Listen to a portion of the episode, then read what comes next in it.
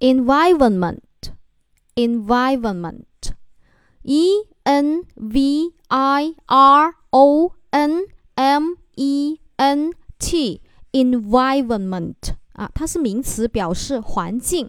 我们再来一遍，environment，e n v i r o n m e n t，environment。啊，它是名词，表示环境。